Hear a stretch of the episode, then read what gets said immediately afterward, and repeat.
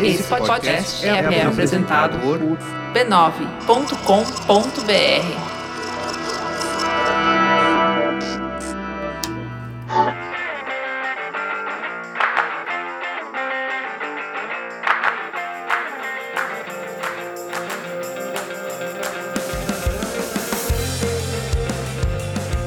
Está começando mais um Spoilers Talk Show, podcast do Spoilers TV BR, onde a gente conversa sobre cultura pop e televisão. Eu sou a Silvia e a conversa de hoje é sobre séries de época. Por um acaso, o meu gênero favorito, não sei se é o de vocês, mas a gente vai falar sobre isso hoje. Com a estrada de séries como The Crown, na Netflix, e Good Girls Revolt, na Amazon, vamos falar sobre o que nos atrai nessas séries, que se propõem a retratar um passado que não conhecemos, o que elas nos contam sobre essas épocas antigas? E que tipo de obrigação que elas têm de nos mostrar um passado real?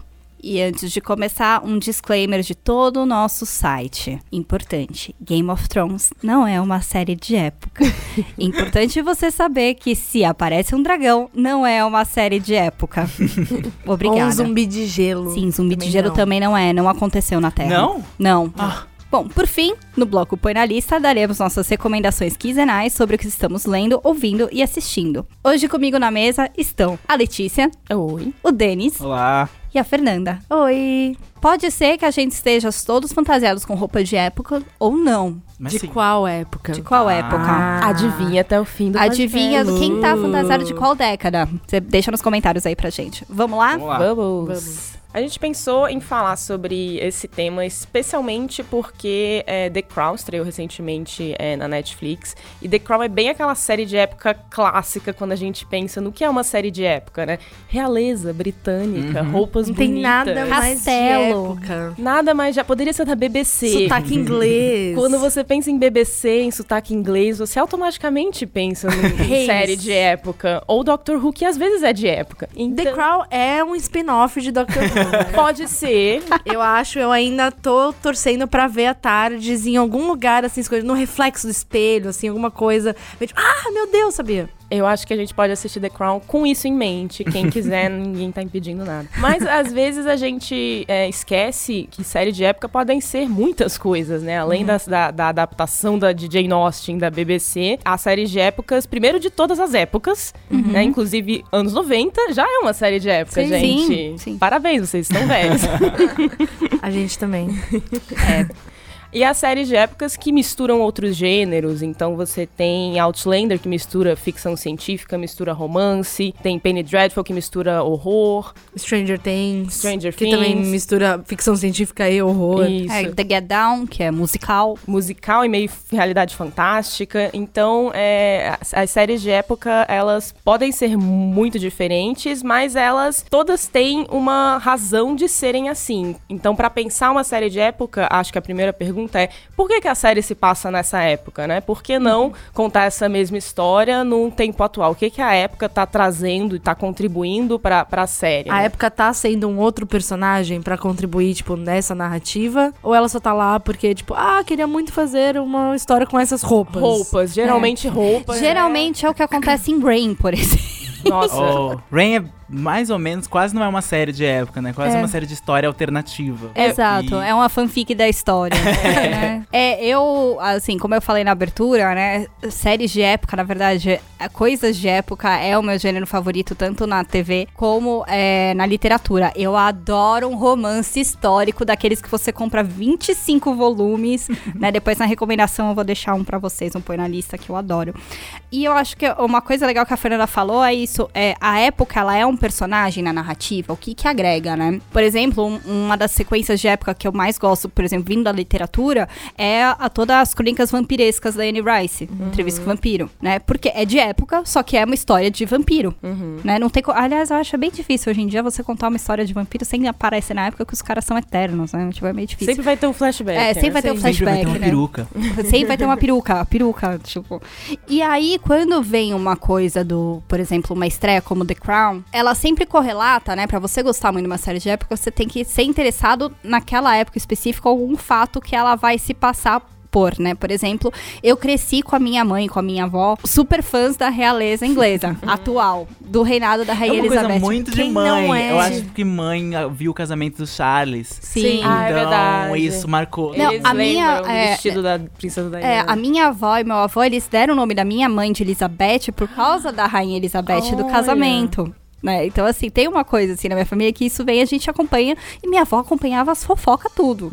então, quando eu falou assim, série The Crown sobre a ascensão da rainha, eu falei, cara, eu vou poder ver todas as fofocas que a minha avó comentava, cara, a que família demais. britânica é meio que os Kardashians originais. Sim, né? Real é os Kardashians originais. Sim, então é muito bom. Então, assim, você tem que se interessar por algum fato que a, a trama vai tangenciar. E a, a partir daí você pode se encantar ou não com, com o que está sendo contado, em como a narrativa fantástica, né? A ficção vai se amarrar em cima de um, de um pilarzinho que realmente existiu, né? Como isso vai alterar ou não vai alterar, enfim, vai ser super fiel ou não. Eu nunca fui fã de, de dramas biográficos, então The Crown não era uma série que eu tava aguardando ansiosamente. Na verdade, eu tava pensando, eu, eu não sou muito fã de séries de época. Eu assisto algumas que eu nem percebi que era de época. Quando a gente tava planejando esse podcast, eu li e falava, meu Deus. É, na de verdade, todos vocês assistem muito mais séries de época do que vocês realmente estão cientes. É que a gente assiste séries que, tipo, o recorte não é porque elas são de época, elas por acaso se passam, passam. naquela Sim. época. Porque às vezes eu fico pensando, e assistindo The Crown eu tava pensando isso, assim como ficção científica que joga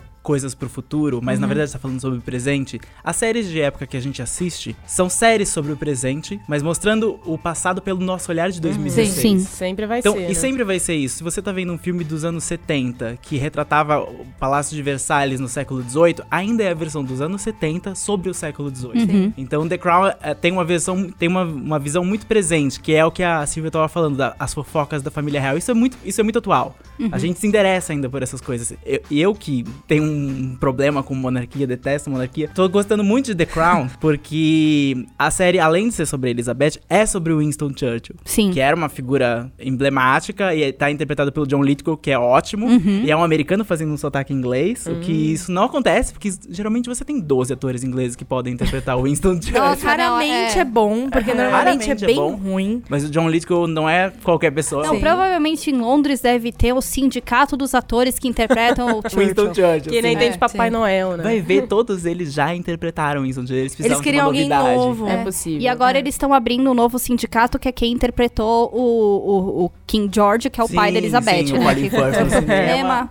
Agora, o ator aqui desse momento que eu gosto demais, eu esqueci o nome dele, mas eu gosto muito daquele ator. Ele é ótimo. E essa parte de The Crown de lidar com a política da Inglaterra no pós-guerra é a que mais me interessa. Uma das cenas pra mim mais valiosas de The Crown é uma cena em que a Elizabeth, que tá pra ser coroada rainha, percebe que na verdade ela nasceu funcionária pública, ela não nasceu rainha e ser rei na Inglaterra é um cargo e não é necessariamente, ela não não é a mesma monarquia que a gente veria em Reign, por exemplo, Sim. em que os reis eram adorados eram líderes do né? país, exatamente. Ela, o Winston, ela quer fazer coisas que o Winston Churchill fala, não, você vai fazer isso. É, A própria relação que ela tem com o Churchill, ele, ela oferece a cadeira pra ele se sentar no primeiro episódio e ela fala, o primeiro-ministro nunca se senta diante da, da rainha ou do rei. E ela fala, mas eu sou a rainha agora. Não, mas ele diz pra ela qual é o protocolo e ela tem que seguir o protocolo que é ditado pra ela. E ela é uma figura política que tem que seguir um script muito, Muito rígido. rígido, muito rígido. Isso pra mim é a parte mais interessante, ver um pouco como a família real é refém Sim. da própria realeza deles. Sim, Isso sim. é, e é, muito interessante porque é no reinado da Rainha Elizabeth, né? Que é essa que você vê na TV, velhinha, caso Tá você não tenha ligado ainda. o nome à pessoa, Meme tá? das Olimpíadas, Meme que ela das pula do avião com o 007. Entendeu? Bet... Eu que eu gosto de chamar ela de Betinha. né? Carinhosamente Betinha, que tá viva. É, é, é interessante que foi no reinado dela que realmente eles decidiram é, a monarquia vai ser decorativa. A gente percebe na- ainda na- na- nessa primeira temporada de The Crown que ela ainda tem o voz político em muitas coisas, em Sim. muitas decisões ali, né? Das câmaras dos comuns, das câmaras dos privilegiados. Esqueci o nome das câmaras de Londres, que é uma coisa muito louca. É, Dos lords. dos lords e o parlamento, nossa, é doideira aquilo, né? E é, ela ainda tem muita voz política, até porque ela tá no cenário pós-guerra, tal, etc. Tá, tá rolando aí já as coisas da Guerra Fria, que ela ainda tem, já começa um zum zum zum daquilo, Sim. né? Então ela ainda tem voz política e em algum momento, que não é abordado nessa primeira temporada, mas eu espero que nas renovações isso se pare, é um momento que assim, ok, eu não quero mais dar palpite sobre nada, inferno. Vou ficar bebendo meu gin. Uma coisa que. eu quero muito essa cena. Uma coisa que me intrigou em, em The Crown, e daí eu fiquei pensando sobre esse tema, é que séries de época geralmente gostam de retratar épocas em transição. E The Sim. Crown é isso. The Crown tem muita coisa do. A Elizabeth é uma rainha jovem, uma mulher nova, e tá num momento de ascensão tecnológica, acabou as guerras, os países estão se unindo, e eles bancam muito a trama em cima disso, em cima Sim. de um novo, um novo século XX que nasceu agora com o reinado dela. Que é o que acontecia em Downton Abbey. Em Downton Abbey tinha muito isso. Eles adoraram, eles, eles adoraram mostrar na primeira temporada que aquela família rica ia passar por muitas coisas, ia passar Sim. por uma primeira guerra, ia mudar completamente o, estado das pessoas, o papel da mulher ia mudar. E acho que essas são as coisas. Quando eu vejo uma série de época clássica, é o que eu espero. Eu nunca espero ver a época no seu auge, eu espero ver a época em transição pra uma nova. É, é, até falando em épocas do seu auge, né? Tem uma série aí que eu até fiz um live um dia junto com a Cris no, no Instagram, que é Versailles, né? Que é uma série aí do E4. Se não me engano. Que é a história do Luís XIV, o Rei Sol. Os ingleses adoram interpretar francês. Adoro. E fica incrível, gente. Eu, se- eu sou muito fã, assim. A né? França odeia a monarquia porque ela decapitou todos eles, então eles nunca retratam a Não, história. não gostam. Vamos né? fingir que não aconteceu. né? E aí, é, é sobre o Luís XIV, é o Rei Sol mesmo, né? No auge, no momento que ele vira e fala assim: quer saber? Vou mudar a corte toda aqui pra Versalhes, que eu gosto mais do que Paris, porque Paris é suja, né? então, assim, além de tudo, é no auge da monarquia, eles acharam um turning point ali pra retratar. E no meio do caminho, aquele homem tava construindo Versalhes, que é uma puta obra que durou anos e anos e anos, e ao mesmo tempo ele tava lidando com uma guerra, porque a- nessa época a França e a Espanha entraram em guerra porque é, quando ele casou com a, com a esposa dele, com a Maria, não sei, sempre é uma Maria alguma coisa, né? Quando é é uma esposa da. A da- mulher sendo mais uma vez É. historicamente Né? relegada. De lado. lado, né? Que veio da Espanha, né? É, ficaram devendo dote. Então rolou uma, uma- tava rolando uma, uma, Uma guerra ali tretinha. porque tava rolando um calote do dote. então, é, rolou um, um calote. Então tava no meio, ele tava administrando essa guerra com a Espanha e construindo Versalhes. Gente, é incrível que aquele homem consegue ser multitarefa, cara, é sensacional. Então eu recomendo também, se você curte fofocas e épocas em transição, Versalhes é um, é um recortezinho muito interessante ali. É, qualquer história de época ou não tem que ter o que a Silvia falou, que é o turning point no início, né? Você tá num- ali num status quo e aí acontece alguma coisa pra levar esse personagem pra outro lugar. Há muitas séries de época que se propõem a tratar esse turning point da época, mas acho que o mais legal é quando você consegue unir isso com o dos personagens, né? Sim. Tem muita série que. Essas séries que con- querem contar a história de personagens históricos reais, eles estão nesse, nesse contexto. E também tem séries que querem focar mais nas épocas que elas estão sendo retratadas. Que aí é, é como o- Denis contou, Dalton Abbey é uma dessas que até passa de, por várias Passa épocas, por várias né? épocas. A gente achava que ia chegar praticamente É, tava quase Aos chegando herdeiros aqui, da Mary. é. E é, Mad Men, eu acho que é uma série Sim. clássica que fez isso, também foi passando de época em época. É, Mad Men começa ali nos 50, né? E termina no, no- nos, ali no comecinho dos 70, né? Ele deixa aquela, aquela. Deixa assim, de tipo, tá vindo os anos 70, que vai ser uma revolução muito maior, ela acaba ali. O É. século XX é insano, porque o século XX, tipo, as épocas são literalmente décadas. É, De uma sim. década pra outra tem uma mudança muito grande. Sim, enquanto muito. séries que se passam mais no passado, elas têm que demorar um século pro- pra, pra coisa mudar. The Nick, pra mim, é, é essencial disso, porque The Nick começa no, no- no literalmente nos primeiros anos do século XX. É 1901. É 1901. É. E você já vê que ali a- as coisas vão mudar radicalmente. A tecnologia Uhum. vai mudar radicalmente, o jeito que as pessoas se relacionam muda, muda radicalmente. Drogas são introduzidas como nunca antes na história. Sim. Acho que todas as séries que se passam no século XX, elas têm esse turning point muito, muito É, evidente. você consegue num- numa Mad Men que durou sete temporadas aí, você passou por muitas mudanças e é, foi a- aí vem a, a parte do quando a série de época é muito bem executada, que é a toda a transição completa do cenário, figurino, hábitos, Sim. esse, esse esse olhar super delicado da, do pessoal da produção, né, do de cenário, de figurino e tal, e começa a mudar, né? Então, tanto é que a grande piada da, da última temporada do, de Mad Men era o bigode do Roger, porque era, tipo, dos anos 60 e entrou na 70. moda bigodão, assim, e, tipo, o personagem que antes sempre teve a cara, tipo, limpinha, Limpinha. Pau, bigode. De repente, todos os diretores da agência, pau, bigode. tipo, tava muito engraçado. Mas era o que tava usando. É como eles vão retratar 2016 com todo mundo com barba. É, Nossa, barba e man bun. Man bun. Ai, Por meu Deus, acaso, coquinho. How to Catch Fire também foi muito boa em fazer essa transição, porque começou no começo Sim. dos anos 80, agora a gente tá indo pro meio dos anos 90 Sim. e a gente viu esses personagens passarem por várias fases. E tem a mudança, eles trabalham bastante a mudança de, tipo, do que a tecnologia vira pras pessoas. Sim. Porque ela começa bem como, tipo, uma, uma ferramenta pra trabalho. E aí eles querem inserir isso em casa. E agora ele já tá em, já foi pra games. E o negócio vai, tipo, evoluindo. E agora tá indo pra internet, né? Sim. Isso é uma coisa muito legal. É, e a Fire tem uma piada no meio que eu adoro. Toda temporada eles citam o, um- alguma evolução da Microsoft. Então, assim, na primeira temporada que eles vão pra feira lá de, de tecnologia, que sempre existiu nos Estados Unidos, que eu esqueci o nome, acho que agora ela foi extinta. Mas é, eles iam pra lá e assim, ah, o que que tá acontecendo? Ah, não, o pessoal da Microsoft ia lançar não sei o que, mas tá dando bug. Não, É muito bom. Isso é, é quando a série começa em 84 e tal. Aí na outra temporada eles vão de novo pra feira e a Microsoft já tá mostrando, sei lá, o Windows, tá não sei o que, que a nova versão é o, é o 3.1 tal, não sei o que. Não, mas parece que tá, ainda tá dando bug numa versão. Tipo, a Microsoft. sempre- Aí toda feira sempre tem a Microsoft com alguma coisa que tá Com dando algum bug. mas assim, eles citam o produto real, né? Então, não, eles citam até a Apple, né? Tipo, Sim, no pra final... Gente, o, No final da primeira temporada, o personagem do Lee Pace era tipo o herdeiro da IBM. Sim, Sim, Não, ele e ele vê, ele vê o Mac ligando e ele fica, tipo, maravilhado com o Mac ligando. assim. Sim, é, não, eles citam mas quem era da época. Eu cheguei a ser estagiária na IBM, né? Então, quando o Red Cat Fire falou, e não, a IBM, a gente vai lançar o, o, o concorrente, porque eles estão indo para computador pessoal, eu pirei, né? Porque, tipo, quando eu- a primeira semana de treinamento, quando você trabalha na IBM, você vê toda a história do computador. Então, assim, eu quase um troço.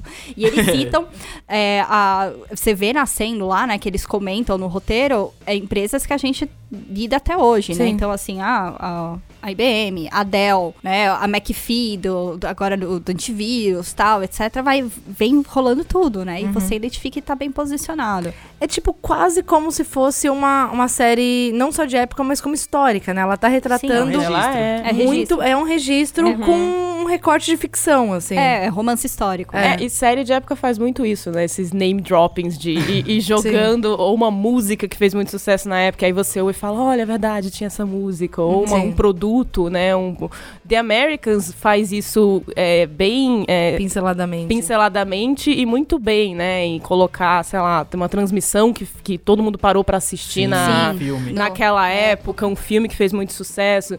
E muitas vezes, e aí, aí quando você entra em, em outras, outros tipos de, de séries, elas comentam no futuro também. Então tem, por exemplo, Fresh Off the Boat, que é uma série Ai, de época daquelas que você nem percebe que é de época, mas passa nos anos 90.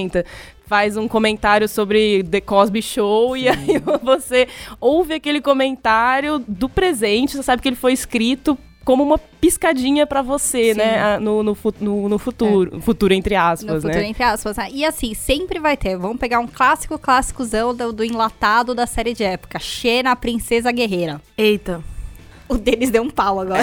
Eu, não- eu não sei se Tela azul. como série de época. É, Xena, tipo Game of é um Thrones, mundo de eu. É um monte de fantasia, mas, por exemplo, a É Xena baseado é baseado na, na coisa e é muito engraçado que a, a viagem de Xena era tão fantasia, mas eu gostava muito porque, assim, num episódio ela tava lutando na Guerra do Peloponeso. Aí dava dois episódios, como se fosse tivesse passado uma semana na vida da Xena, ela tava lutando numa guerra lá em Atenas que, historicamente, elas são separadas por um século e meio. É, então, é- era um mundo É um mundo mágico, mágico que- baseado em fatos baseado em fatos legais, né? Então, Mas que não era necessariamente retrato de uma época. Não era um Até porque retrato. deuses. deuses, né? Mas é Se bem que interessante não assim. existiram mesmo os deuses, Será eles que não, não? eram Não astronautas, dá pra eu não saber. sei. Sim, não sei. né? Mas, Mas tinha já- esses recursos, né? Do esbarra disso. fato.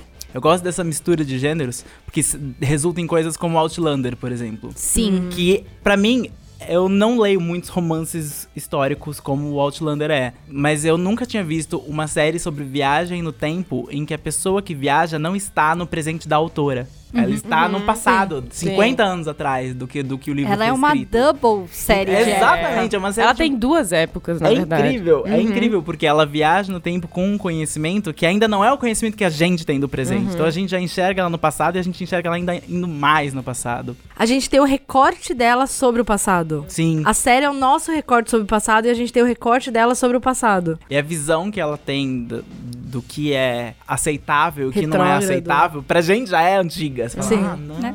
Isso porque a Claire é uma personagem até que progressista. E Sim. É, eu acho, que justamente por isso também, né? Porque senão ia ficar muito desconexo da gente. Porque geralmente a, a- série de Viagem no Tempo tem alguém do presente indo pro passado justamente pra te levar a sua visão. Sim. Pra Sim. ser ali a- o, o- aquele personagem que, que, que é a visão do inserir no- no espectador pra mundo. te inserir no mundo. Ali, ela, ela já tá distante da gente e ela ainda vai pra um lugar mais distante ainda. Mas como ela tem essa visão mais progressista, acaba batendo com a gente. Mas É, nem sempre. A gente então, consegue correlacionar um pouco, São né? muitas camadas Eu ali, Outlander. Quando ela volta pro presente dela e ela tá eh, descansando naquela casa daqueles amigos deles, e ela tá meio traumatizada. Meio não, ela tá traumatizada por causa da Díssima. viagem, e daí ela vê um avião passando e ela fala: por que, que essa época tem tanto barulho? Daí Eu falei, nossa, se ela, mora, se ela viesse pra 2016 com todos os alertas de celular, eu acho que ela se jogava numa- do prédio. Ou aqui na frente do Sesc. Se ela estivesse gravando o podcast hoje aqui com a gente, Ela tá estaria completamente louca. Embaixo da Sim. mesa, já escondido. total.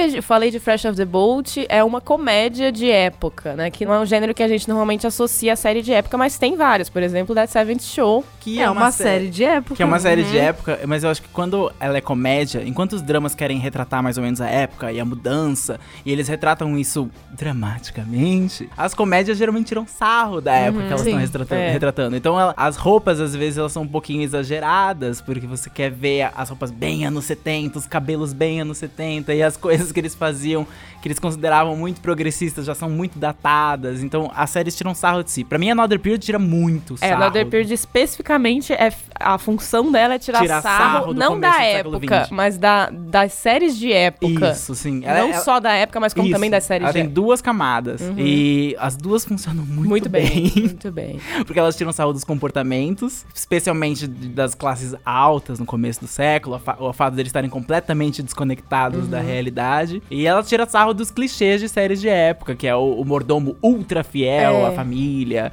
os empregados que tem, que, que tem sempre um plot de, de. ou de serem ignorados totalmente, ou de estarem subvertendo os donos. Porque é, que, que é uma coisa que acontecia em, em Downton Abbey. Então eles estão tirando sarro. Eles estão tirando sarro de Downton Abbey. É, eles estão tirando Period. sarro dessa visão que às vezes as séries de época tem meio fetichista do Sim. passado, né? Até a coisa do figurino que a gente comenta, e é uma das coisas que sempre se comenta quando se fala de série de época, é tipo, nossa, as roupas são lindas. O Oscar sempre vai pra O um Oscar filme de época. Sempre. Porque é uma visão é, um pouco fetichista, um pouco nostálgica de um tempo que a gente não viveu, em que as coisas pareciam ser mais simples, apesar de serem. Apesar de, de existirem terem- anáguas. É, ou, ou, sei lá, escravidão, né? Ah, essa coisa. e, né? e- mas é, Existe até hoje, anáguas e escravidão. Pena de morte por enforcamento. Pois é, tipo, coisas assim que às vezes as pessoas olham com um, um olhar que é atual, que não é tão crítico, é, talvez pela desculpa de, ah, não, a gente só mostra como era naquela época, mas você nunca vai mostrar como era naquela época, porque você vai se- vai sempre mostrar a sua visão de como era Sim. naquela época, né? Sempre vai ter alguma crítica à sociedade daquela época. Tipo, por mais que você queira retratar de, ah, não, só estou mostrando o que acontecia. Não, você tá contando Não é um história, documentário. Não é um Não documentário. é um exatamente. documentário, exatamente. E às vezes a época ela é retratada não como ela aconteceu, mas como ela foi retratada na literatura. Por, isso- por exemplo, uma série como Penny Dreadful, a gente pode chamar de uma série de época, mas ela não é uma série de época, por, por assim dizer. Ela é uma série sobre aqueles livros que foram lançados naquela época. Ela é uma série sobre o final do século XIX, da literatura gótica. Então você não tá enxergando. Londres não era daquele jeito, com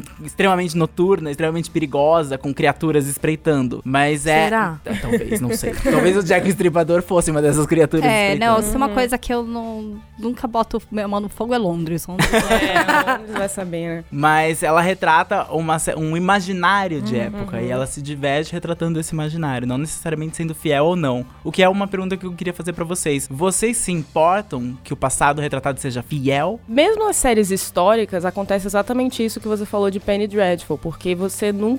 Primeiro, não é um documentário. Essa frase a gente acho que deve repetir Não é um sempre. documentário. E mesmo se, tem fosse, dragão, teria. não é é. Mesmo se fosse, Penny teria uma se um visão. documentário. Gente, que loucura. Mas a história hoje, a gente, os personagens históricos que a gente retrata na, na cultura, ou mesmo nos livros de história, são resultado do que foi deixado deles para hoje. Então não são eles, são os escritos deles, são as, os registros que outras pessoas fizeram sobre eles. Então Então tem aquela coisa de que a história é sempre escrita pelo vencedor. tem isso também. Então você tem que, é, mesmo por mais que você pesquise, o, o, o, o criador lá pesquise ou se baseie em livros que foram super pesquisados, você vai sempre se basear do que foi deixado para trás daquelas pessoas. Então vai ser sempre um retrato de um retrato, né? Sim. Sempre incompleto. Sempre incompleto e, e por mais que você queira que seja é, verídico no sentido de contar exatamente o que aconteceu, já que você está se propondo a contar como foi o reinado da rainha Elizabeth no início.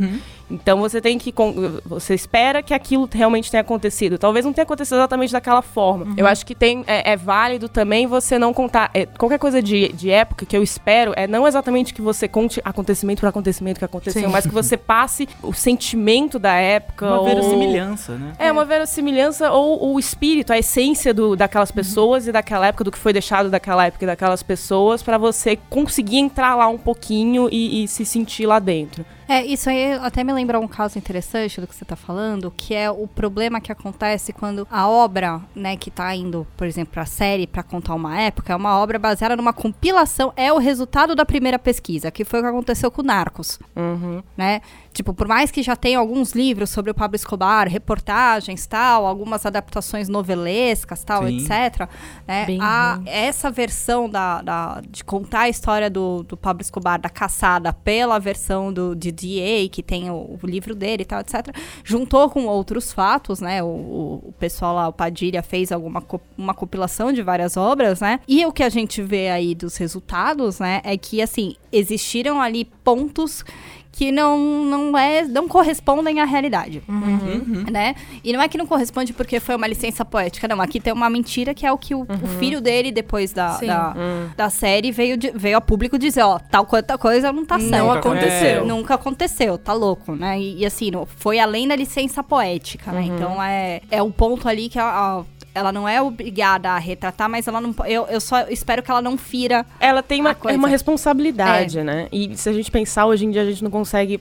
conseguir, não consegue retratar nem o presente com tanta Sim. verossimilhança, né? A gente tá É que vendo eu acho isso que tem uma agora. linha, né? Tipo, você não pode ser um bastardos inglórios, assim, ah, É. vou retratar a Segunda Guerra Mundial, matei o Hitler no final, Sim. metralhado. Spoiler. Não. Oh, sorry. Mas eu acho que você tem uma certa licença poética, É. desde que você não mude a história, a menos que o seu intuito seja mudar a história. Eu Sim, acho que em é. si é um trabalho de ficção, é, um- é uma coisa roteirizada. Eu, quando assisto The Crown e vejo as conversas privadas entre Elizabeth e o Philip, eu penso, bom, eles não têm um registro de que aconteceu Sim, assim. eu não sim. faço a mínima ideia se ele tava pressionando ela porque ele queria voar ou não. Ela não deve ter sido consultada pra fazer essa Exatamente. série. Certamente ela não foi consultada pra fazer essa Ela série. provou depois, ela curtiu a Ela assistiu e falou: representação. Ah, tá, gostei. Ah, tá, ok. não, pode ser, pode, as pessoas podem imaginar isso de mim. Mas eu preciso que os roteiristas me deem isso, porque Uhum. isso é, em- essência, a carne da série. Sim, isso é o que sim. me É. interessa. Eu quero saber o que estava acontecendo ali dentro do quarto. Eu não quero saber o que eu já sei da Wikipedia, porque você não pode filmar a Wikipedia apenas. Sim.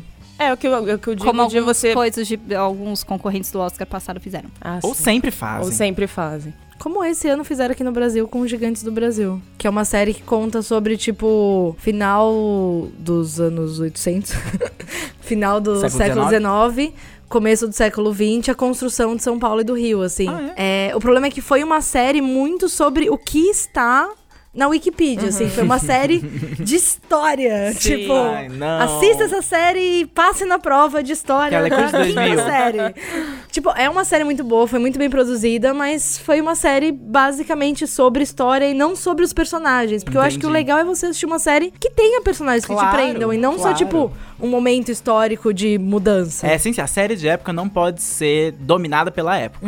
Ela Sim. tem que ser dominada pelas Uhum. Sim, pessoas. sim. Se, essa, se a época tá se transformando, as pessoas vão se transformar. E você Sim. tem que buscar o espectador pelas pessoas. Sim. Mas essa que eu acho que é o grande desafio da série de época. É pegar o que tá na Wikipedia, o que tá no livro de história, Uhum. e transformar em Vidas. pessoas, em vidas, e que é criar o diálogo entre a Elizabeth e o Philip. Sim. Você tem que criar um diálogo que represente a essência do que aconteceu naquela época, que represente a, a, a- a essência da Elizabeth e do Philip, mas você é, nun- nunca vai saber exatamente o que aconteceu. E, e- E nem precisa Nem saber. precisa, Uma série não é. precisa ser realista pra ser boa. Ela só precisa ser boa.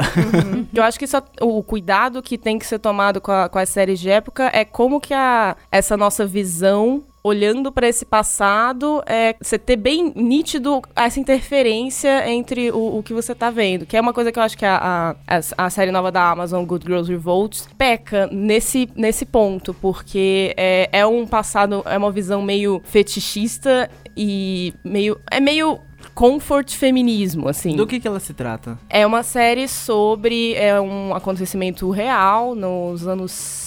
Início dos anos 70, primeiro ano dos anos 70, nos, no- nos Estados Unidos, a revista Newsweek, que existe, não existia. Agora Acho tá só na internet, né? Vai voltar. Vai voltar? Vai voltar. Então, a revista Newsweek, eles tinham. Todos os repórteres eram homens e as mulheres eram todas pesquisadoras. Então, elas faziam o meio que o trabalho pesado ali das matérias. Os caras sentavam no fim, escreviam e assinavam as matérias. E elas não tinham direito a, a assinar, nem a escrever, nem a nada. E aí elas se reuniram e fizeram. e processaram a, a revista é, e conseguiram o direito de, de virar repórter. De virar repórteres. Então, é uma série de jornalismo, de época, é bem na época que, do, do- movimento feminista ali, é, e sobre aquelas mulheres específicas. Eles criaram três personagens que. A série tem alguns personagens inspirados em, em- em pessoas reais, por exemplo, a, a advogada que, que cuida do caso é uma, hoje é uma senadora nos Estados Unidos.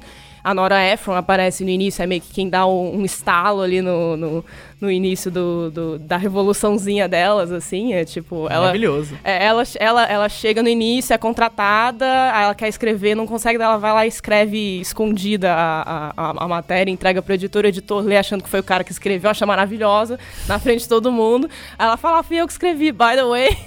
e aí o cara fala, não, vai embora, né? Assim que a gente faz isso. No jornalismo você só tem seu nome, Nora Ephron. Então tem, tem momentos assim pra você se sentir bem, mas ao mesmo tempo é uma visão muito simplista do passado. Então é, é, é meio que pra quem hoje. Hoje a gente ainda tem muito machismo no meio de trabalho, que é uma série mais ou menos sobre isso, apesar de, de extrapolar um pouco esses temas quando eles vão nas matérias. Então tem uma matéria sobre panteras negras, tem uma matéria sobre greves. É, ainda assim é uma, é uma série sobre machismo no ambiente de trabalho. E é uma visão muito. Olha como antes era fácil de identificar o machismo no ambiente de trabalho. Dá uma ideia de uma nostalgia por um momento, por, um, por uma época em que era mais fácil lutar contra isso, sendo que hoje não é. Mas não- essa não é uma visão crítica que está na É, série. E é mais fácil olhando de 2016. Na Sim. época era Na invisível. época era invisível, na época era difícil, na época as pessoas não, não, sabiam, não tinham as frases prontas, elas estavam descobrindo o que elas tinham que falar, estavam descobrindo o que estava acontecendo. E a série, ela comete um erro que eu acho que é muito comum em série de época, que é colocar na boca dos personagens coisas que a gente diria hoje. É tipo Sim. como se todo mundo ali já tiver, já tinha, Já, já, tivesse passado por aquilo. já tinha se passado, já, já identificou assim o, o que que significou o Woodstock, já falou de uma coisa que seria dita hoje. Isso me lembra Masters of Sex. Master A of. Sex, É. a Libby. A Porque- Libby, e a e a. Virgínia, elas estão quase no presente. Sim. Sim, isso é um ponto, né? A, a gente, tudo bem, Master of Sex, né, quer mostrar que dentro do, dessa história, né, do, do Bill Masters, da Virginia Johnson, né, fazendo o estudo sobre a sexualidade, que a Virginia sempre foi a cabeça a mais progressista tal. Porém, é o que você falou, tem frases que não cabem na boca dela, né? E a, a, a Libby, ela é um pouco mais, a, a, a trajetória dela... Ela, tem um despertar mais lento. Ela tem um despertar mais lento. Aliás, foi o melhor arco que aconteceu na, Porque na foi série. uma transformação maior do que a da Virginia. Foi maior né? e foi, foi, foi orgânica. A Virgínia chegou pronta. É. Ela chegou de 2015. Ela, é, ela viajou no tempo, com certeza, assim, Uhum. né? Então, é, isso daí ficou, ficou esquisito. Como, por exemplo, em Mad Men, é o ponto que, que era o exer... que eu até escrevi sobre isso, né? Do exercício que a série te propõe, né? Porque você vê lá todos os casos de, de machismo que acontece, ou preconceito, enfim, todas as, as abordagens, né? De todos os problemas que Mad Men falou, E não tinha. Os personagens não tinham respostas prontas. Eles sofreram aquele golpe, sofreram com ele, absorveram aquela dor. E depois de assim, na outra temporada, ou na quinta temporada, que a pessoa vira e fala: Porra, me fizeram de babaca. Entendeu? E assim, demora. né? Porque é Então- assim, né, é na assim vida. que a É. vida acontece, né? Principalmente quando você não tá na terapia constante, né? Então, é, Essa coisa sobre machismo no trabalho e Mad Men me lembra muito uma sketch que o Comedy Central fez Com a é, com a Jo. Que ela, tipo, num escritório dos- nos dias de hoje, assim, meio que, tipo, tentando escrever na tela. e aí a mulher do lado, tipo, cara, o que você tá fazendo isso? Ela, "Meu- nossos direitos quase não mudaram, não tô entendendo por que o equipamento mudou, assim, sabe? Meu salário é o mesmo. É, meu salário continua sendo tantos por cento menor do que um homem, blá blá. Eu, tipo, É muito bom. É, usaram isso bastante, né? A gente tá usando o exemplo de, traba é, de trabalho, né? Mas tem algumas coisas, por exemplo, como My Mad Fat Diaries. É uma série de época, 95 na veia, uh, até 90. 20 anos atrás, 20 galera. anos atrás, Deus. né? E assim, você vê aquele drama de adolescente se enfrentando, lidando com todas as suas, as suas inseguranças e tal. Mas em nenhum momento você vê no discurso da Ray ou da amiga dela, tal, alguma coisa assim. Não, imagina, você tem que amar pelo seu corpo, pelo que você é, tal, Não. etc. Não existe, porque naquela época real, Uhum. realmente não, tinha isso. existe, cara. É. Se você não tá dentro do padrão de beleza, bicho, você tem que se esconder. E outra, todas essas séries de época, esse exemplo de Mad, Mad Fat Diaries, eles acontecem ainda hoje. Sim. Ainda tem ambientes de trabalho super hostis pra mulheres. em- Não importa que seja os anos 70 ou 2016. Hoje a gente pode enxergar isso mais nitidamente, mas ainda acontece. Ainda acontece a, pressão em certos casamentos, como acontece a pressão do Philip com a Elizabeth in The Crown em 1940, Sim. 50. Acontece isso. Acontece. Essas realidades, elas. Por isso que as séries de época são importantes. Elas te artificialmente transportam pra um passado que reflete o presente. É, e te acusa, olha como você está antiquado. porque Sim. ela, ela faz esse questionamento. Será que você não deveria mudar os seus. Os seus... Ou ainda, ela te coloca, será que mudou? Será que você.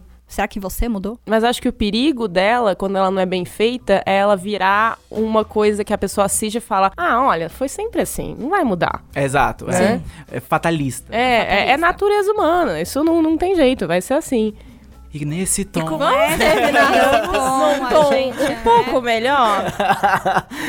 Assistam The Hour. The Hour é muito bom. Bingo da Letícia. Eu sempre falo para as pessoas assistirem The Hour. Ninguém assiste The Hour. Aliás, The Hour assistam no lugar de Good Girls Revolt, porque é outra série de jornalismo passada nos anos 50 na BBC. Na, BBC. Uma série da BBC, sobre um programa da BBC, tentando não ser cancelada. Ela foi, o quê? Cancelada depois de duas temporadas. Mas é muito boa, as duas são ótimas. Também com personagens mulheres fortes ali no, no- trabalhando, tentando se virar num, num ambiente machista, mas com, com sem discursos prontos. O importante é não botar na boca do carinha lá alguma frase que, seria você dita faria. agora, né? Então, assim, Ou então, se você vai colocar uma coisa do presente, porque afinal, conceitos que a gente tem hoje nasceram no passado. Sim. Eles chegaram até nós porque teve uma jornada. Então, se você vai colocar na boca de um personagem de 50 anos atrás, ou uma coisa do que é muito comum no presente, então que isso seja muito bem fundamentado naquele personagem. Que Construa uma aquele jornada personagem pra seja uma pessoa à frente do seu tempo. sim, com Porque certeza. quando eu olho pra Claire de Outlander, eu enxergo ela como uma pessoa à frente do seu tempo. E por quê? Porque ela passou por uma guerra mundial. Ela, ela era uma enfermeira, tipo, que era campo de extremamente batalha. bem preparada no campo de batalha. Ela tava à frente do seu tempo. Ela tava fazendo mais do que, digamos, o que a sociedade queria que as mulheres fizessem Sim. naquela época. Então eu aceito que ela viaje no tempo e ela enxergue machismo onde onde ninguém enxergava, porque ela é uma pessoa que, digamos assim, hoje nós agradecemos a ela por, por certas coisas que a gente enxerga. E é isso que eu quero ver em personagens atuais, entre aspas, no passado. Exato. Como sempre, volta pro personagem. Você tem que ter. Sim. Não adianta só querer retratar a época ou algo que aconteceu na época. Você tem que querer retratar as pessoas que viveram naquela época. Que foi o grande defeito de Aquários. Hum. Oh, Não com a Sônia Braga, a, a série do David Duchovny. que existe, que só eu vi. Então, que é- Só esse é você. o problema. Eles retrataram o que estava acontecendo em LA na época que, meu, surgiu a gangue do Charles Manson. Eles desenvolveram, ou, tipo, o personagem do, do próprio David Duchovny era alguma coisa que simbolizava? Porque, não, ele tava ali investigando. A personagem da Claire Holtz, né, né, né. O próprio personagem do Charles Manson, que é feito pelo, pelo ator que, que fez o, o Baratheon lá, que foi... Morto, qual O era nome? Henley. o Henley Baratheon, que tá atuando super bem como o Charles Manson. Porém, who cares? Só eu, né? Tá. Aí foi can- Não, e foi cancelada antes de começar realmente a caçada da polícia, né? Crepúsculo. Nós Quando ia adoramos. chegar na história. É. Quando ia chegar na Essa história. é a melhor coisa sobre Uhum. Aquários. É. Uma série que nunca começou e foi cancelada depois de duas temporadas É. sem nunca ter começado. E eu fiquei esperando. No futuro, quando séries de época retratarem é, os anos atuais e elas retratarem séries sendo feitas, é, séries de época sendo feitas hoje, Aquários acho que vai render uma ótima série. Sim, a produção de vai. Aquários vai render uma Sim. ótima série. Vai. Vai Mas mesmo. a gente finalmente ia começar a contar a história. Foi cancelado. Cancelada. Infelizmente. So sorry. Já que falamos então de séries retratando a nossa época atual, que aliás tá em uma época que vai ser difícil de retratar, né? Meu Deus 2016, do cara, vai ser Meu pior do que Deus retratar o do século. XX. Não, 2016 vai ser aquela série de sete temporadas que não sai de 2016. Porque Sim. não acaba nunca, vai ser que nem. Esse é, ano não tá acabando, não, Não. tem fim. Não, tem fim. Vai ser um, um mês por temporada. Aham. Nem isso, semanas que cara tem. não estamos dando conta. Caraca. Enfim, é, que épocas, épocas e não o momento atual, ou o momento atual, vocês decidem, que vocês gostariam de ver retratados em, em séries? Ou que personalidade, que acontecimento histórico vocês acham que merecia uma série própria, que ainda não tenha sido feito? Eu gostaria muito de ver uma série sobre o vestido azul e preto e dourado. Ah, vai ser incrível. Quero. Uma série de 20 minutos, uma comédiazinha sobre a noite do vestido. Exatamente. Nossa, A The noite dress. do vestido. Dress to kill. Vestido Eu acho Discord. que isso é uma coisa que marcou o mundo. Cara, bom, mas o vestido é o que eu queria ver. Eu quero muito essa série de, tipo, 10 episódios, 20 minutos cada, contando assim, o momento em que a foto foi tirada, quem foi essa pessoa, porque ela gostou desse Eu já sei. vestido. Eu queria a série do vestido, na verdade, mostrando diferentes pessoas reagindo ao vestido. Aí um casal é tipo duas melhores amigas. é, tipo, um Gente, namo- namorado. vai é, ser tipo, o presidente da república. sobre vestido ao invés de sim, maconha. sim, Ia ser, tipo, incrível. Sim.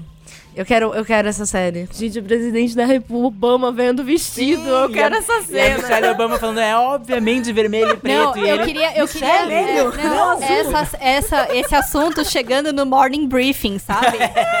A gente vai ter que falar sobre o vestido, mas o que que tem? Olha pro vestido. Ué, ele é branco e dourado. Não, não é! Tipo, Obama, antes de entrar na crise da Síria, Não, chegou um assunto urgente. Mr. President. President. no morning briefing, assim, ia ser demais. Assim, é a, o- a Catherine Heise chegando com o morning briefing. A última cena é o vestido sendo filmado pela câmera e afastando bem devagar. E aí mostra a sozinho. cor de verdade. Que era e de ele é verde. vermelho. Gostei. Nossa, Vestido tá comunista. Muito bom. No longínquo ano de 2015, acho que É. renderia uma boa série. Já vai ser de época se a gente fizer ano que vem, porque Sim. dois anos antes, gente. Eu uma vez ouvi um podcast, o Startup, que é um podcast da Gimlet, sobre o, o- a empresa de podcasts que, o, que um cara que saiu da NPR, da Rádio Americana, formou, e daí ele fez vários podcasts, e inclusive um narrando como é abrir uma empresa. Teve um episódio dessa temporada que foi sobre o Groove Shark. Era, uma, era o Spotify gratuito antes do Spotify estar Sim. disponível em- aqui no Brasil e em vários lugares do mundo. E essa história do Groove Shark foi muito, foi muito boa. É um podcast muito bom. Que eu posso falar, eu vou linkar, depois eu vou esquecer, e daí vocês me cobram. Em que pessoas criaram esse, esse sistema e eles eram completamente amadores, mas eles queriam simplesmente divulgar música entre eles, acabou virando uma coisa maior que eles.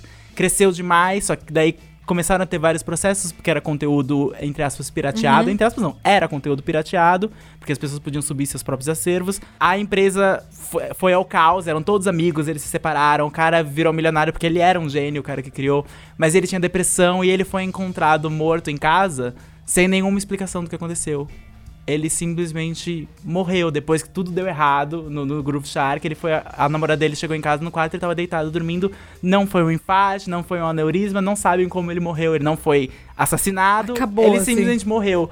E eu achei isso tão interessante que eu acho que isso renderia uma série por si só. A história do Groove Shark ou a história dessa bolha da internet, da, da Hum. música na internet. E daí com os primeiros piratas, Napster, eu acho que isso renderia uma boa trama. Eu Com gostaria de Justin ver Timberlake com o fazendo Justin nada. Timberlake É. fazendo dono do Napster, etc. Acho que essa é a minha época recente que eu gostaria de já ver. Tem uma história que é sensacional, que eu soube dela, sei lá, mais nova e depois na faculdade fizeram é, até um documentário sobre isso, que é a famosa história do Verão da Lata. O que, que foi a história do Verão da Lata? Um navio que tava saindo ali da- do, do Caribe, Da Austrália. da Austrália, e tava passando aqui no Atlântico, teve que despejar uma carga porque ele ia ser interceptado pela polícia, alguma coisa assim, e ele despejou no mar uma porrada de latas, tipo tamanho de Nescau, assim, com maconha dentro. E todas essas latas, e eram muitas lá, mas assim, muitas, foram parar no litoral brasileiro, numa época assim de janeiro. Em 86, né? É, 86. E assim, quem viveu essa época sabe, é incrível, porque falaram assim que a maconha era incrível, as pessoas estavam assim, aquela época que as pessoas ainda estavam meio acampando nas praias, tipo, conhecendo Saquarema, conhecendo o litoral norte, as praias que hoje em dia são badaladas, mas ninguém ia naquela época, em Maresias, Ubatuba, tal, não sei o quê. E aí, de repente, tipo, sei lá, latas. Aí eles foram ver o que, que era lata, maconha, maconha muito da boa. E assim, vi, e, as, e muitas é, é, vilarejos de pescadores que tinham na época começaram a, tipo, a pegar as latas, só não sei o que, e vender. Então, também girou economia, Virou um acho que era um negócio. Girou a Tirou a economia brasileira. Gerou a economia local. Então, assim, é super conhecido como o Verão da Lata, né? É um conhecido como o Verão da Lata. E é uma história incrível do- de como as pessoas depois, assim, tipo, foi entrando março, abril, e as pessoas aqui em São Paulo ou no Rio tal, não sei o que, não, fulano ainda tem, meu, a da, a da lata, a da lata. Virou um negócio, assim, simbólico e, tipo, na, na vida de todos os maconheiros é, é uma história muito interessante. Então, assim, Renderia maravilhoso uma série Muito, brasileira. não, Sim, renderia, muito boa. renderia, assim. Então é. Eu tô imaginando cortes rápidos, assim, não sei. Então, assim, pergunte para seus tios, seus pais ou qualquer membro da sua família mais descoladinho, você entende o que eu quero dizer? É, Meio sobre- hippie. Meio hippie. Joga assim, meu, e o verão da lata, cara? Você vai ter. Tipo, Natal. Ah, é. Quando as coisas Isso. ficarem muito estranhas, você vira. E o verão na lata? E o verão da lata, galera? passou pelo verão da lata. Quem vê? Quem Joga sabe? na roda pra ver a cara das pessoas, assim. E aí, É. se ninguém entender, você. Ah, não, nada. Tudo Não, bem, não, tudo não, bem. tudo Se ninguém bem. entender, é, mal feito, feito.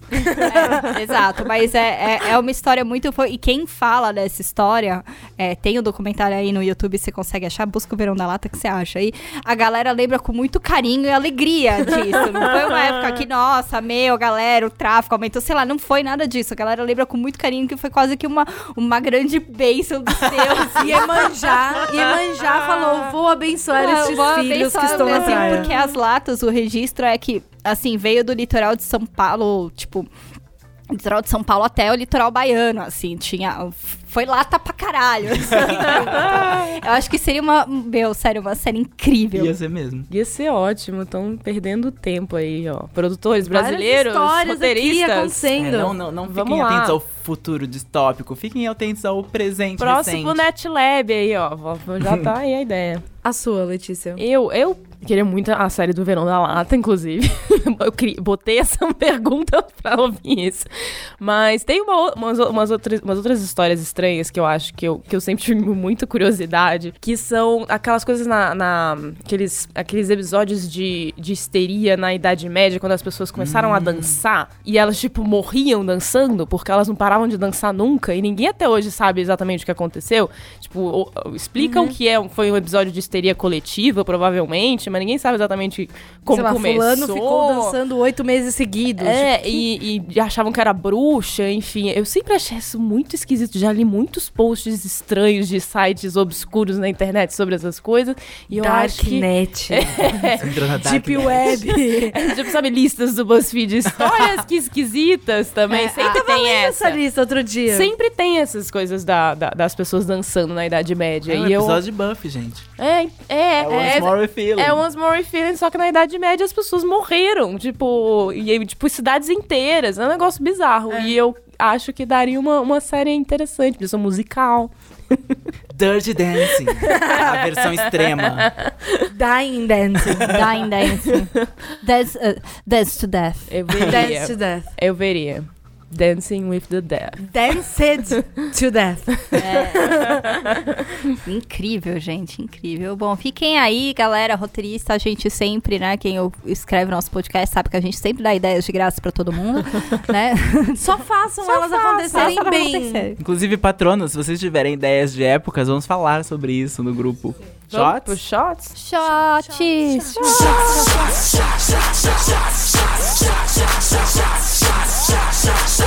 Everybody!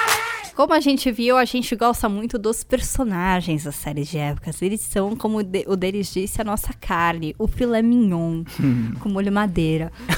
É, um molho melhor, vai. Tô com fome agora. É Ah, eu a gente- aceito molho Eu madeira. adoro Molho molho de maracujá. Que molho de maracujá? Laranja. Com Não carne? molho de Depende da carne, Molho laranja depende da carne. Molho de laranja é gostoso. Enfim, com o seu com molho de preferência. Enfim, com o seu molho de preferência. Então, assim, dessa galera que você adora, que você acompanhou nas séries e que você se encantou, a minha pergunta pra todos na mesa é: qual deles, qual personagem de série de época você gostaria de trazer pro presente? Eu trago Vanessa Ives de Penny Dreadful para o presente.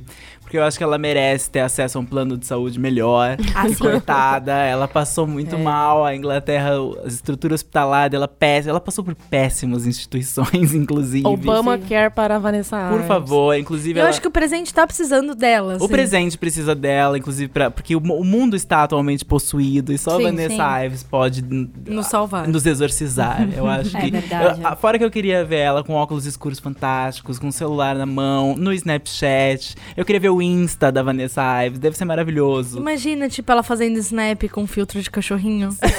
Ai, gente, aquele olhar denso e o cachorrinho. Ia ser incrível. Eu acho que é, é o que falta pro mundo, Vanessa É. Ives em 2016. Imagina a Vanessa Come Ives to Brazil, Vanessa Ives. no congresso encontrando o Temer. Ia ser maravilhoso. ia ser Olhando- Não, ou o Trump. Olhando intensamente para o Olhando Trump. Ela tem muitos demônios pra enfrentar. É verdade. Vários demônios.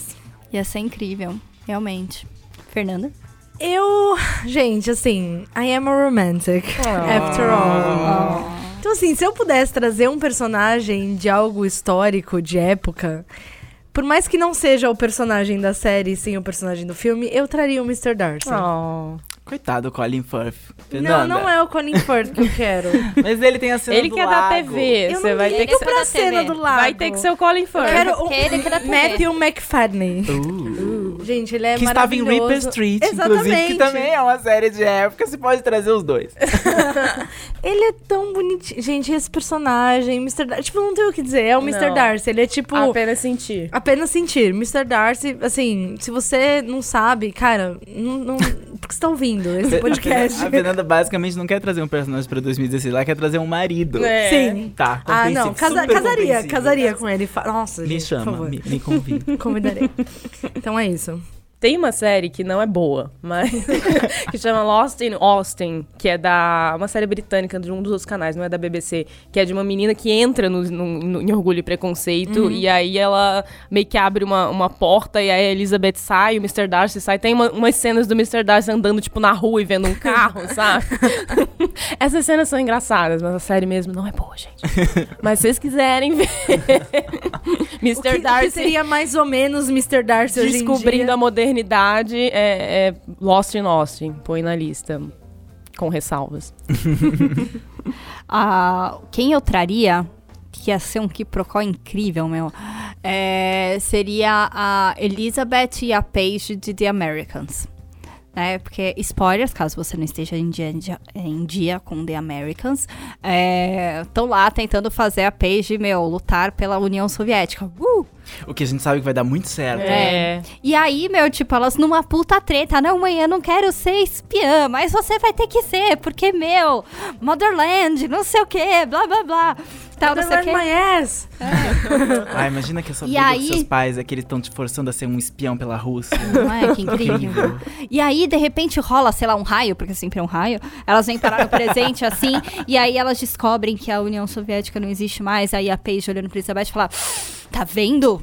Eu falei que não valia a pena, você me fez passar por tudo aquilo, você me vê ver gente morrendo, né? Eu tive que usar perucas que coçavam a minha cabeça pra nada. Ela estaria desempregada hoje. E aí elas inclusive. resolvem derrubar o Trump. E todo mundo apoia ela. Inclusive Elas os Estados Unidos Elas inteiros. continuam sendo The Americans. The Americans. Mas eu, eu queria muito, assim, tipo, as duas, assim, numa briga mãe e filha, assim, pra ver a Paige falando, tá vendo? Tá? Eu ia ser bem legal. Eu queria essa cena, a, a cena do I Told You So. I told you so.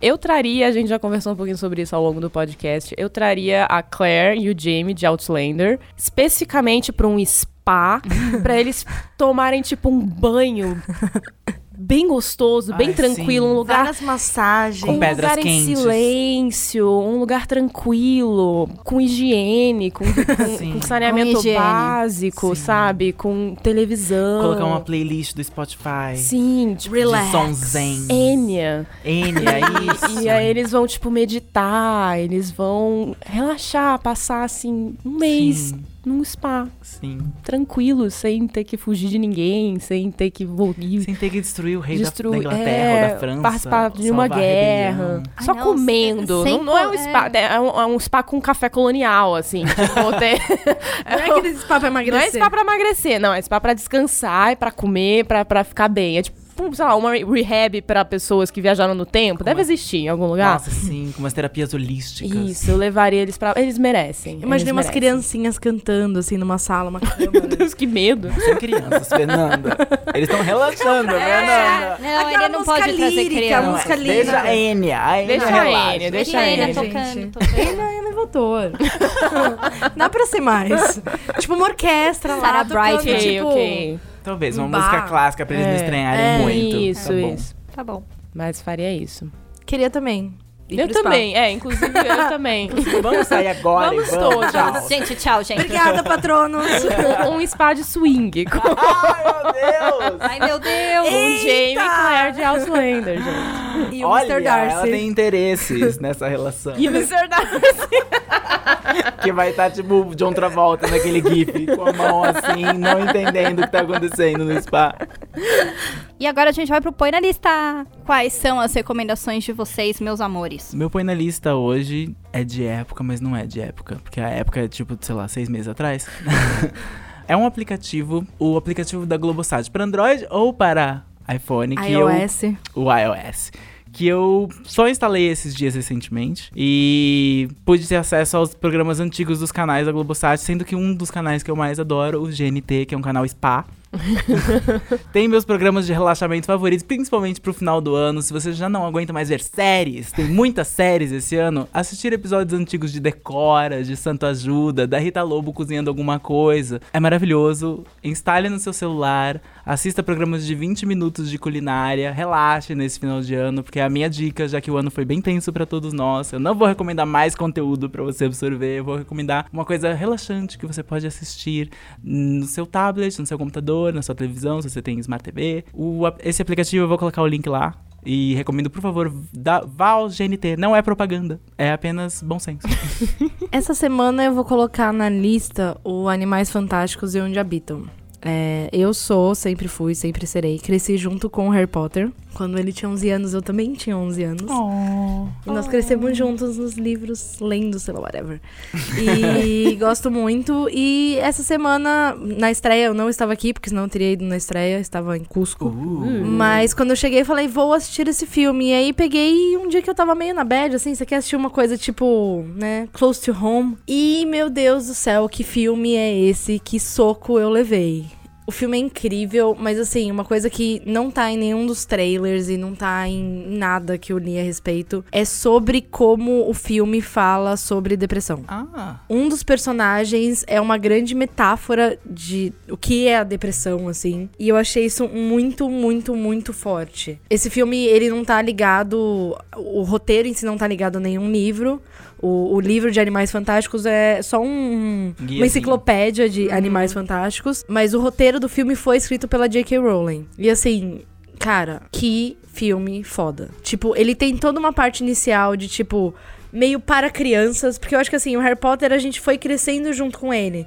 Então, quando eu tinha 11 anos, fazia sentido assistir aquele filme com 11 anos. Meus pais assistiram também e gostaram, mas ele era um filme para crianças e aos poucos ele foi crescendo e jovens adultos, adolescentes. Esse filme, ele tenta englobar todos os públicos. Então, ele começa com uma pegada mais para criança, uma coisa mais tipo aventura, altas confusões, não sei o quê, e de repente ele começa a ficar tenso e ele vai entrando. E aí quando você vê, você tá completamente num mundo sofrendo, porque isso é a vida.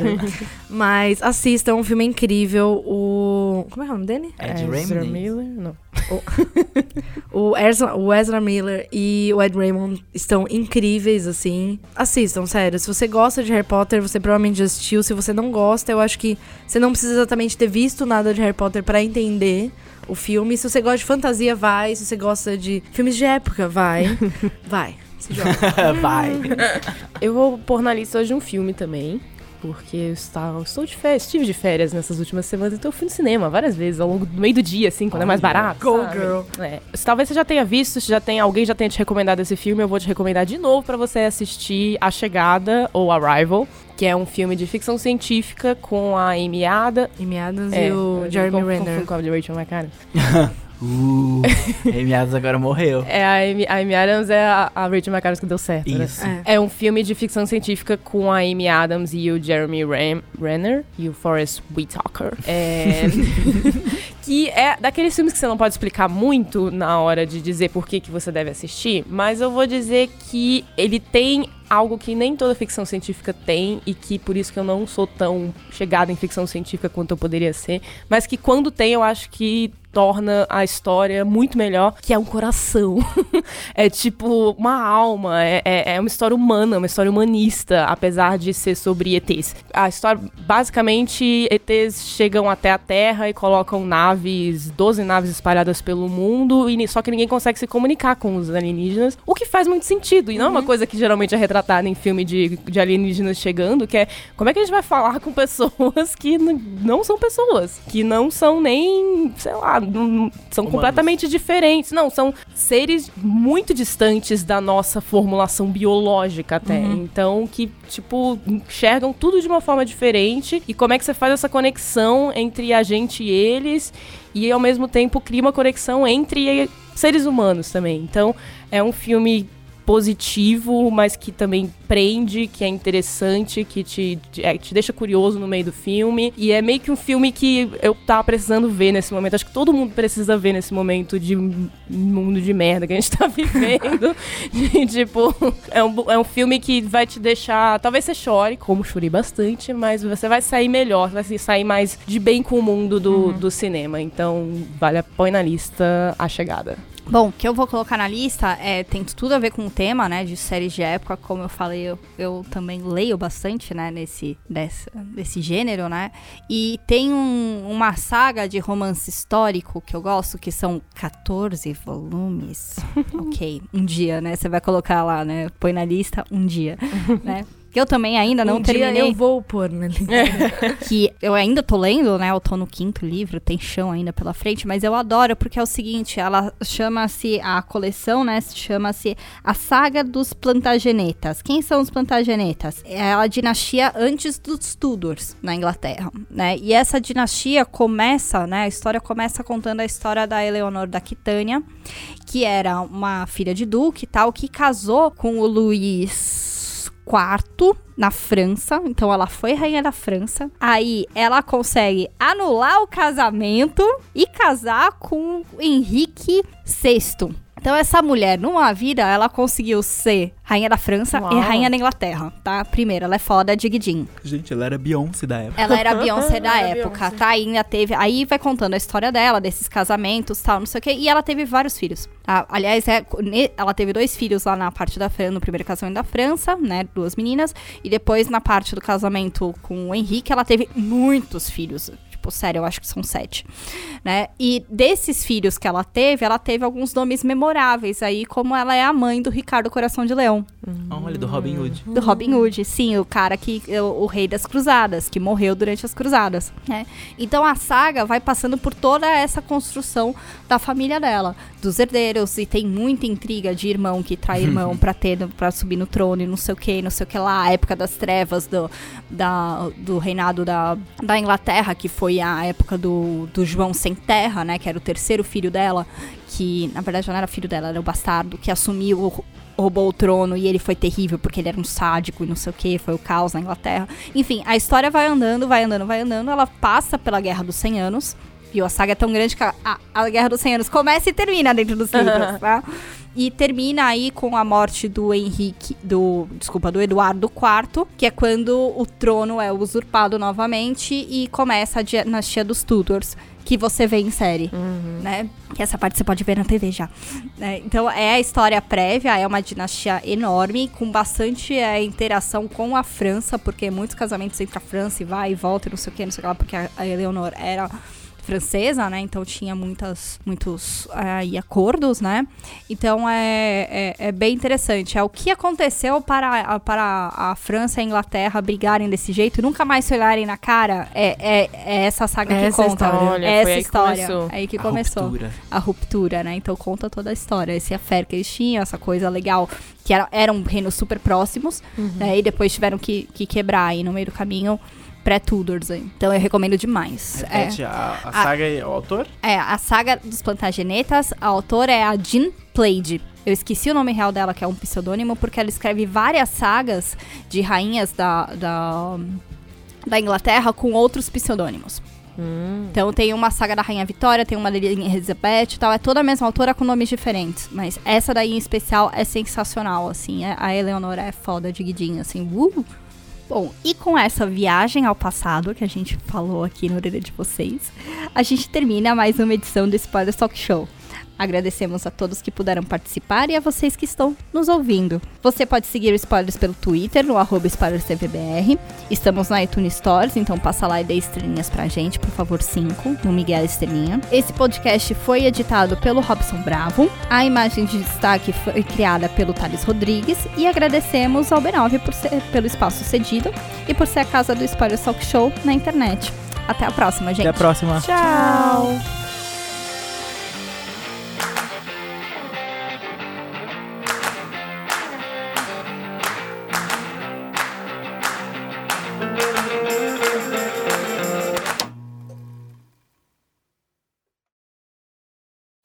mais um Spoiler Talk Show, podcast do Spoiler CPBR, onde a Tá gente gravando. comenta sobre televisão. Pronto, um blooper.